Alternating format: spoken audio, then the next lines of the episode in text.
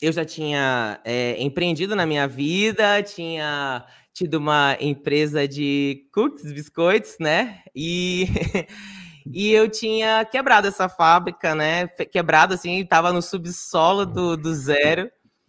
É, e só tinha trazido dessa experiência, né, a vontade de nunca mais na minha vida de ter uma empresa, um CNPJ, funcionários é, e me colocar diante da minha família e pedir mais algum real. Eu estava devendo tudo, devendo tudo, quando eu digo tudo mesmo, meu nome, CNPJ. Eu comecei a jogar carta de tarô. Né, eu jogava desde criança, mas era sempre um hobby, era sempre algo que eu que eu dizia que eu fazia por, por, por para ajudar as pessoas. E desde criança as pessoas me procuravam, né, para jogar cartas, mas eu dizia: não, não, eu faço isso porque é para ajudar, não é profissão. Então eu sempre busquei a minha profissão, eu sempre buscava o meu trabalho. E aí, na hora do desespero, na hora de não ter nada, nada mesmo, o jogo de cartas estava na minha gaveta, comecei a tirar uma cartinha para a galera. E tirando uma, uma cartinha para a galera, eu comecei a ter dinheiro para pagar né, é, as, minhas, as minhas contas. E aí eu virei e falei assim, cara, eu acho que aqui eu tenho uma oportunidade. E voltei né, a jogar tarô, só que dessa vez eu tinha muita vergonha de, de dizer para as pessoas quanto que eu cobrava, porque eu precisava, na verdade. Eu, não, eu, eu jogaria tarô por amor à arte de jogar tarô e não porque eu queria ganhar dinheiro com isso. Eu dizia que não era minha profissão, né? E fechei a fábrica, abri na época umas turmas de tarô, né? Abri umas turmas, isso foi em 2017. E fechando a fábrica, eu tive também que fechar a salinha onde eu dava aula. E fechando a fábrica e a salinha, eu fui dar aula de tarô na sala da minha casa, onde eu conseguia só colocar poucas pessoas, seis, sete, apertadinhos, assim. E fiquei lá por dois anos. Atendia de manhã as pessoas, atendia de manhã e de tarde com tarô né? E baralho cigano também. E à noite, quando a galera saía do trabalho, passavam lá na minha sala e a gente, aí eu ensinava tarô.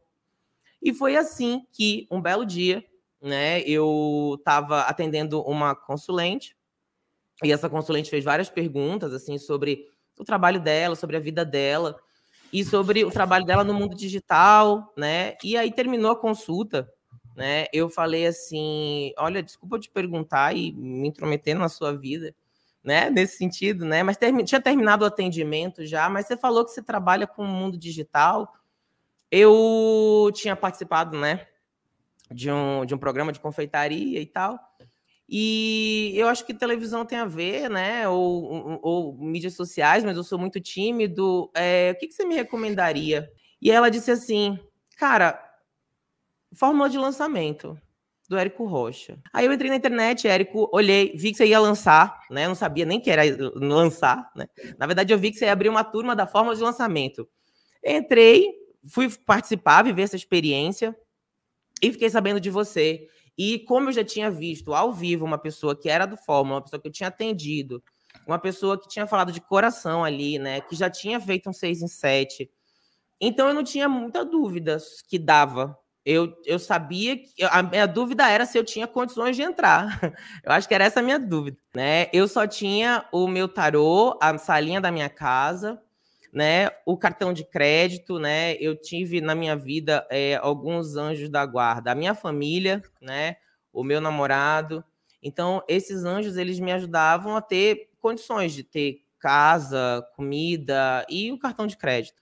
E aí é, aconteceu né, de abrir a turma. E quando eu vi o valor lá, eu falei assim, ferrou. Porque, na verdade, assim, Érico, eu já tinha acabado de zerar minhas contas com a fábrica. Então, assim, eu já estava no zero a zero. Tava louco, que é a carta zero, né?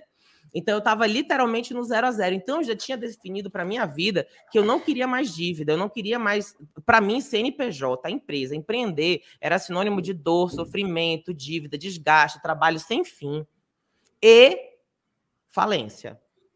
Então eu tinha tudo contra o empreendedorismo, só que eu também não me encaixava no mercado de trabalho. Só que eu vivia numa gaiola, né? Eu vivia numa gaiola, porque eu queria o quê? Né? Meu namorado virava e falava o seguinte: ah, queremos viajar. Eu não tinha. Queremos é, melhorar a minha casa, que tinha os móveis que minha família tinha me dado. eu não tinha como melhorar. A casa tava, já estava morando lá há 10 anos, não tinha condições, da, a casa ia se deteriorando. Então, como que eu ia melhorar? Então, eu não tinha mais para como voltar, minha vida já estava no limite. E os atendimentos eu fazia com todo o amor do mundo, mas eu não sabia vender atendimento, eu não sabia vender, eu não sabia dizer o preço do meu atendimento. Eu tinha vergonha de vender. Para mim, a venda sempre foi uma coisa que eu associava a, a algo ruim, eu que venho do mundo esotérico, que venda é, é, é, é, enganar as pessoas, que venda é, é uma forma de você é, querer tirar o dinheiro dos outros. E eu tinha esses entendimentos terríveis sobre o processo de venda né? Esse, que hoje eu entendo que eram, na verdade, prisões, eram objeções que eu contava para mim mesmo para viver numa vida de escassez. Então, quando eu olhei lá a fórmula e aquele valor, eu falei, cara, mais uma mais uma dívida aí que eu vou assumir, mas algo que eu eu eu tenho pela minha frente. Só que, Érico, a real é o seguinte: a minha fábrica faliu por uma coisa muito específica. Eu sei cozinhar, eu sou bom fazendo doce, eu sei fazer receita, inclusive. Eu sou ótimo fazendo doce. Mas eu sei porque a minha fábrica quebrou. Porque eu, eu, a gente tinha 10 nas auditorias de qualidade. Nós tínhamos todos os processos, POPs, tudo maravilhoso. Sabe o que, que eu não sabia fazer, Érico? Eu não sabia vender. Assim como eu não sabia vender tarô, né? Eu não sabia anos antes vender doce. Então, eu não tinha como abastecer. Eu explorei a mim mesmo, né? E as minhas reservas, as reservas da minha família, porque eu não sabia fazer dinheiro. E aí foi isso que me motivou na hora de apertar o botão lá com o cartão de crédito. Entrei faixa branca, branca, branca, branca, novembro de 2019. Comecei a assistir aula em janeirão. Fiz meu semente em fevereiro de 2020. Fiz 10 alunos. Eu tinha uma sala só que cabiam só seis, sete pessoas, tive três a mais, ou seja, uma turma com 10 alunos. E, e aí faturei 10 mil, né, no meu primeiro lançamento. Naquele, na, durante a pandemia, eu lembro que não dava para ouvir uma agulha caindo na rua naquela época, em maio. Fiz minha primeira, meu primeiro lançamento interno e da faixa azul, do meu semente, me tornei faixa marrom, fazendo meu primeiro 6 em 7.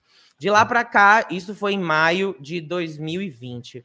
De lá para cá, primeiro 6 em 7, segundo 6 em 7, terceiro 6 em 7. Saí da marrom primeira para marrom segundo grau. 3 6 em 7 seguidos.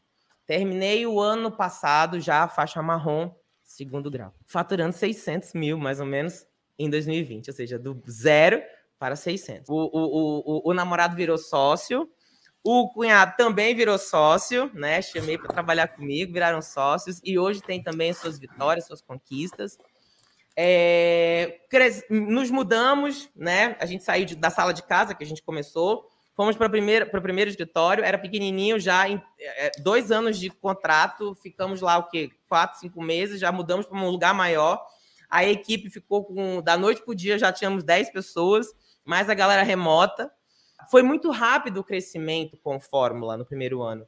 E aí, em 2021, é, de janeiro até agora, o último lançamento foi agora em outubro, então de janeiro a outubro, 10 meses, 2 milhões 36 mil 803 e 15 centavos, porque teve centavos, Érico, segundo a minha colinha aqui.